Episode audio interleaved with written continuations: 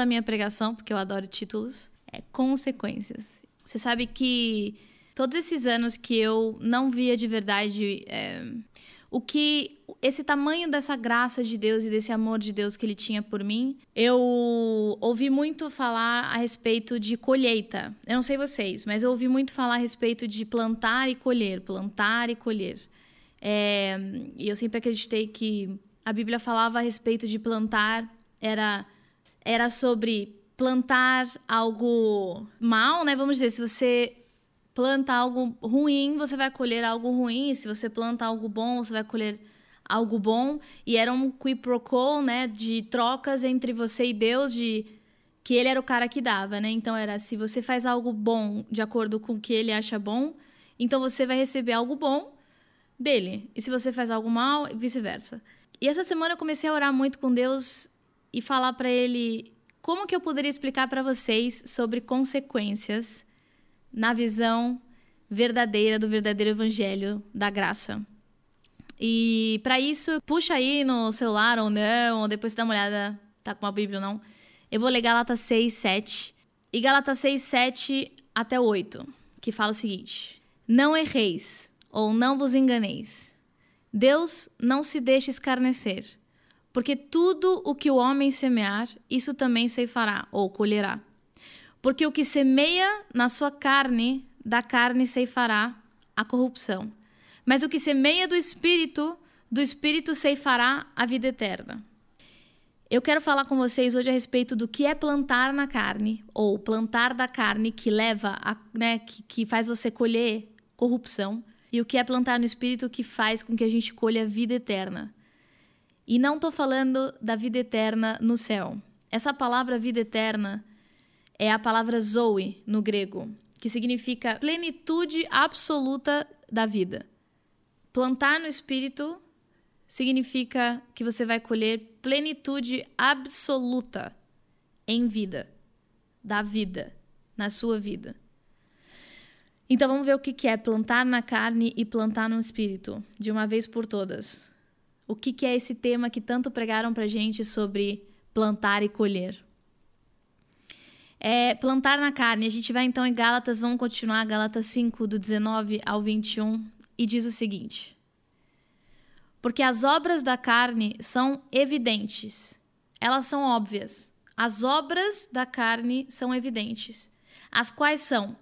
E aí vem uma lista, gente, que faz você querer se jogar pela janela de tão pesada, que é: essas são as obras evidentes da carne. Esses são os resultados, essas são as obras, esses, isso é o que você colhe com a carne. Essas são as obras da carne, esse é o resultado de plantar na carne, que é prostituição, impureza, lascívia, idolatria, feitiçaria, inimizade, porfias, emulações, iras, pelejas, dissensões, heresias, invejas, homicídios, bebedices, glutonarias e coisas semelhantes a estas, ou seja, tem muito mais e acerca das quais os declaro, como antes, que quem comete essas coisas. E o versículo continua até mais e, e dá mais coisas.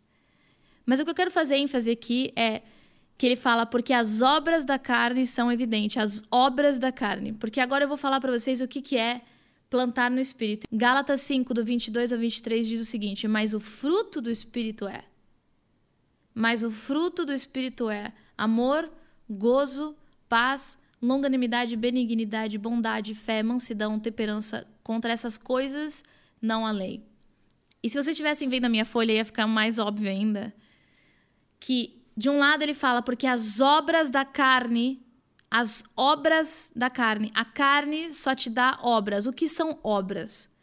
Obras são atos de esforço próprio, são coisas que você faz pelas suas próprias forças. Tudo aquilo que a gente tem aprendido até hoje, que a lei de Moisés, a lei que Deus deu para Moisés, que serviu o seu propósito, que era fazer com que você visse que pelas suas próprias forças você não conseguia estar correto com Deus, você não conseguia ter um relacionamento com Deus. Então, essas são as obras. São você tentar o seu melhor, você dar o seu melhor com as suas próprias forças, essas são as obras da carne. E o que você planta é isso. Quando você tenta fazer pelas suas próprias forças, quando você tenta colocar e, e, e ser melhor e, e, tenta ser alguém mais. É, santo, vamos chamar, uma pessoa mais próxima de Deus, mais digna das bênçãos de Deus, você está plantando na carne quando você faz com as suas próprias forças. E o que você pega, isso são chamados de obras. Obras. Obras fala de algo que não sai natural, algo que sai pela sua força. E, e a manifestação delas, ou, ou, ou, a colheita delas, que o próprio versículo 6, o próprio versículo 7 de Gálatas 6, diz que você plantar na carne, você colhe corrupção, você colhe da carne corrupção. Essas são as corrupções. Você fazer pelas suas próprias forças, você colocar todo o seu esforço para ser melhor, para cumprir a lei, para estar diante de Deus como uma pessoa correta e digna de todas as bênçãos, faz com que você colha lascívia, idolatria, feitiçaria, inimizade, porfias, iras, pelejas, dissensões, heresias, invejas, homicídios e aí blá e afim, etc, etc, etc. E aí você pode falar, caraca, então, o que é plantar no espírito? Porque plantar no espírito, ele fala que o fruto do espírito, ou as, as consequências do espírito, as consequências de plantar no espírito, o que você colhe por plantar no espírito é um fruto. Você, quando você planta no espírito, você colhe um fruto. Que um fruto, eu quero ler para vocês essa lista. Porque em cima fala que são as obras, são aquela lista enorme de pecados que a gente não quer fazer, certo? E são obras no plural. Você tentar ser melhor, parar de mentir, fazer as coisas pelas suas próprias forças, dá obras, dá, dá, dá, dá, consequências no plural, que são todas essas. Agora, para Deus, para Ele é simples. Aqui a Bíblia fala, mas o fruto, o fruto no singular, o fruto do Espírito é, e eu vou ler para vocês. Um fruto é amor, gozo, paz, longanimidade, benignidade, bondade, fé, mansidão, temperança. São nove. São nove coisas dentro de um fruto. E fruto fala e diz respeito a algo que vem sem esforço, a algo que sai natural de você. Não de você, mas do espírito, tanto que é o fruto do espírito. Então, como que planta no espírito? Como que eu posso então plantar no espírito para de uma vez por todas viver a verdade sobre o que me, me ensinaram um pouco distorcidamente sobre plantar e colher? Plantar e colher. Então, como você planta no espírito? Plantar no espírito, se é fruto, significa que plantar no espírito é confiar em Deus. Por que confiar em Deus? Porque um diz respeito a fazer as coisas pelas próprias forças e o outro diz respeito a você confiar que é Deus quem te dá a sua posição correta, é Deus quem te dá os seus frutos, é Deus quem te dá amor, gozo, paz, paciência, longanimidade, benignidade, bondade, fé. Fé, presta atenção, até fé, que a gente já ouviu falar tanto, a gente já falou tanto aqui. Fé, mansidão, temperança. E sabe, na verdade é que temperança, se você for ver em outras versões e até no original, é aquele famoso é, domínio próprio que tanto a gente quer ter. Esse famoso domínio próprio. E todas essas coisas fazem parte de um fruto, é o fruto do Espírito. Esses, esse conjunto de versículos fala muito comigo a respeito de muitas, muitos ensinamentos que eu tive na minha vida e de medo que eu tinha de Deus, porque eu achava que eu tinha que tomar cuidado com o que eu fazia, porque essa, essa, esse conceito de plantar e colher sempre me foi passado como se você não fizer a coisa certa, se você não se esforçar mais, então você vai, você vai colher coisas ruins. E, e tudo que a gente não quer é colher coisas ruins. E eu passei muito tempo da minha vida. É... Até me emociona um pouco. Passei muito tempo da minha vida com medo e e indo atrás de fazer a coisa certa porque eu sabia que se eu plantasse errado, se eu não fosse fiel o suficiente, se eu falhasse em alguma área da minha vida, eu ia colher coisas ruins para mim. E não tinha nada que desfizesse essas consequências dos meus erros. Mas não é verdade. o que está falando aqui, o que Deus deixa bem claro é que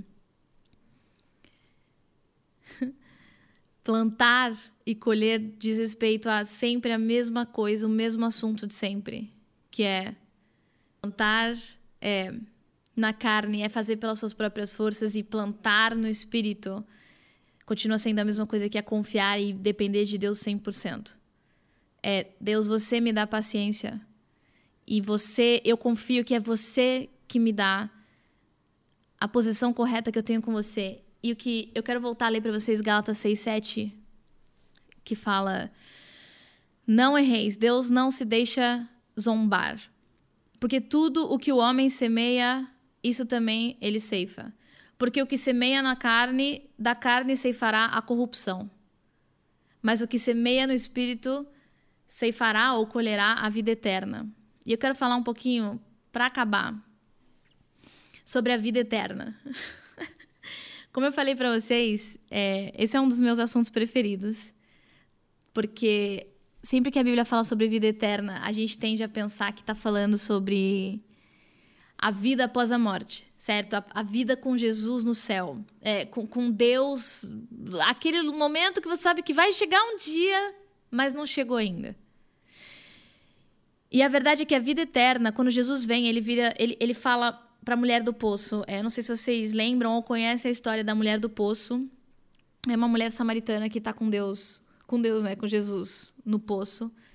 Jesus está lá com sede, ela chega para pegar água e ele fala para ela a respeito do, do, dos pecados, basicamente dos pecados dela, falando para ela assim: você está com cinco homens diferentes e, e ele, e, enfim, resumo da história, ela é, vê a bondade de Deus e ela sai de lá toda cheia da bondade de Deus, da graça, da misericórdia, da, da do perdão de Jesus.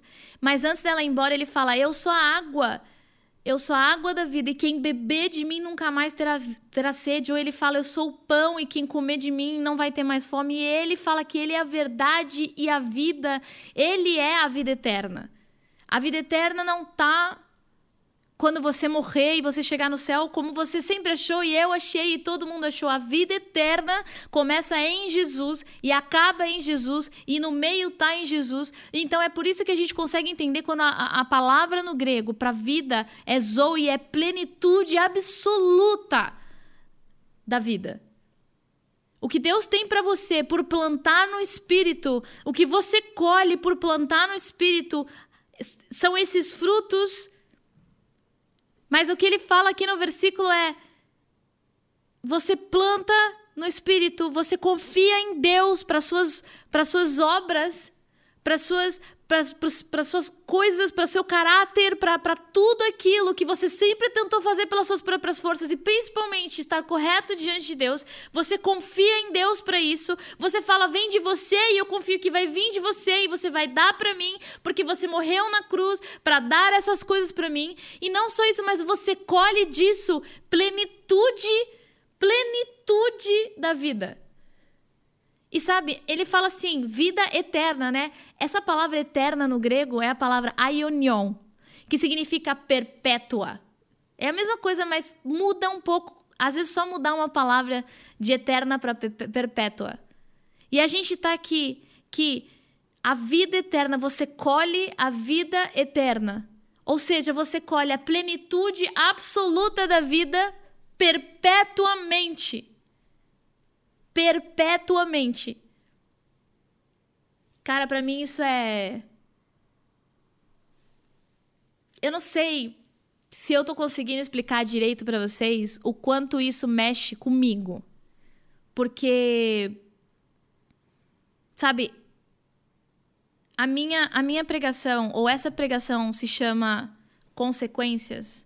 E eu quero voltar para o começo de todas as coisas, que é a cruz. Porque plantar e colher fala sobre consequências. Fala sobre a gente. Quais são as consequências das nossas ações ou consequências de plantar de, um, de uma forma ou plantar de outra. E isso aqui parece tão simples, sabe? Mas é simplesmente a coisa mais incrível que Deus já falou para mim depois que ele me falou que era só pela graça. sabe, a graça de Deus ela, ela não faz do pecado menor. A graça de Deus não faz do pecado menor. Mas ela faz do sacrifício de Jesus ainda maior. Jesus, quando ele subiu na cruz, e eu quero voltar para a cruz, e eu vou acabar aqui, eu prometo, porque a gente já tô aqui há uns 20 minutos. Jesus, quando ele foi para a cruz, ele sub... ele veio para a terra, ele se despiu da glória dele, aí ele nasceu e ele viveu à mercê, né, de seres humanos que tinham que cuidar dele porque ele era bebê. E ele cresceu e ele viveu uma vida cumprindo as, as leis. E com 30 anos ele começa o ministério dele de falar: e, o, o reino de Deus já chegou, que é justiça ou righteousness, paz e gozo, alegria. E aí um dia ele sobe na cruz, que aliás ele deixa bem claro para os soldados, para Pilatos, que se ele quisesse, ele mandava milhares de anjos, bilhões de anjos ao socorro dele e ele descia da cruz. Mas ele então, ele escolhe subir na cruz. E ele morre e ele ressuscita, mas o que eu quero falar para você é que na cruz, porque a minha pregação mexe tanto, essa pregação mexe tanto comigo, porque a cruz é a troca das consequências. Quando Jesus ele sobe na cruz, ele está falando o seguinte: Sabe as consequências de todos os seus erros? Sabe? Quando você mentiu, a lei fala qual é a consequência. É a morte. Tanto que a Bíblia fala que o salário do pecado é a morte. É a grande consequência, ou a separação de Deus e a morte física também. E ele sobe na cruz e ele fala: Eu troco com você a consequência do que você tem que receber. Eu troco com você. Eu troco com você. Por que, Jesus? Por que você troca comigo? Porque eu te amo. Eu troco com você. Não, não, e mais que isso, significa que todas as consequências que me mereciam, que me diziam respeito a mim, que eram minhas, eu dou para vocês. De graça. Vocês não me devem absolutamente nada. A única coisa que eu peço de vocês é que vocês aceitem. Essa é a única condição de estar com Deus. Que a gente aceite a troca das consequências, a troca de absolutamente tudo que você pode, pode passar pela sua cabeça estar com Jesus, aceitar que Jesus é o nosso Salvador, é falar: eu aceito que você trocou de lugar comigo, que você trocou as consequências dos meus pecados pelas consequências de você ter sub... de você ter vivido uma vida perfeita e ser um ser perfeito e merecedor de todas as bênçãos que Deus tem. Eu aceito que você troque de lugar comigo. Eu não mereço. E eu não entendo por que, que você me ama tanto. Mas eu aceito que você troque de lugar comigo. E eu aceito hoje as consequências da sua vida perfeita. Do seu coração perfeito. Da sua mente perfeita. E aí a única coisa que a gente faz hoje é o que, que é plantar no espírito para colher toda essa essa vida é, de plenitude de vida, né? Que é perpétua, é confiar e aceitar o que Deus fez por nós. É você falar, tá bom, Jesus, eu confio, eu aceito que você entregou para mim tudo isso de graça. Isso é plantar no espírito. Eu aceito que a paciência que eu tanto quero ter e deveria ter, vamos pôr, vem através da troca que você fez comigo das consequências na cruz. E eu quero repetir isso. A graça de Deus, ela não faz o pecado menor. A graça de Deus não faz o pecado ser menor. Mas ela faz o sacrifício de Jesus ainda maior quero só falar mais uma coisa sobre isso, dessa frase que eu acabei de falar. Se o pecado, para deixar bem claro, tá? O que eu penso a respeito do pecado e o que a Bíblia fala a respeito do pecado. Se o pecado fosse tão insignificante para quem prega da graça, como nós aqui do Storm, se o pecado fosse tão insignificante, então Jesus não tinha que ter morrido na cruz. Mas o pecado ele é tão significante para Deus. E ele é tão pecado, pecaminoso, ele é tão maior do que a gente até consegue entender, que Deus não poupou o filho dele. Se o pecado fosse tão pequeno, Deus, amando o filho dele, teria falado: Não precisa, é demais, não precisa morrer, Jesus. Eu te amo, para que morrer? Não, a gente tem outro jeito de resolver isso. Mas o pecado ele é tão grande, o pecado é tão pecado que Jesus morreu e tomou essa consequência. Pai, eu de verdade te agradeço com todo o meu coração. A gente te agradece com o nosso coração pela troca, Jesus, que você fez na cruz, porque é indescritível o que você fez por nós. A verdade é que eu amo que você é tão eterno e o que você fez é tão eterno, é tão perpétuo, é tão grande, é tão imenso, é tão. que a gente vai passar a vida inteira descobrindo e a eternidade descobrindo quão bom você é, Deus. E que, que, que, que, que Deus. Obrigada, Pai, porque. Obrigada, Jesus, por ter feito essa troca com a gente sem a gente merecer.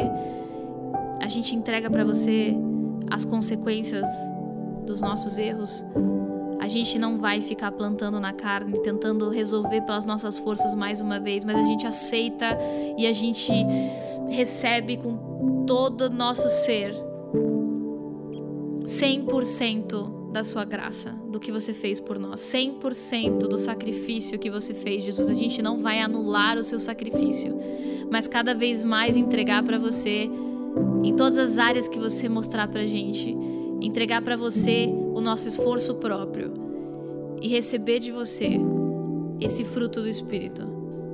Obrigada, Jesus, porque cada dia que passa a gente descobre o quão maravilhoso você é. E isso nunca fica velho e nunca fica chato. E de verdade, muito obrigada, Deus. Em nome de Jesus. Amém.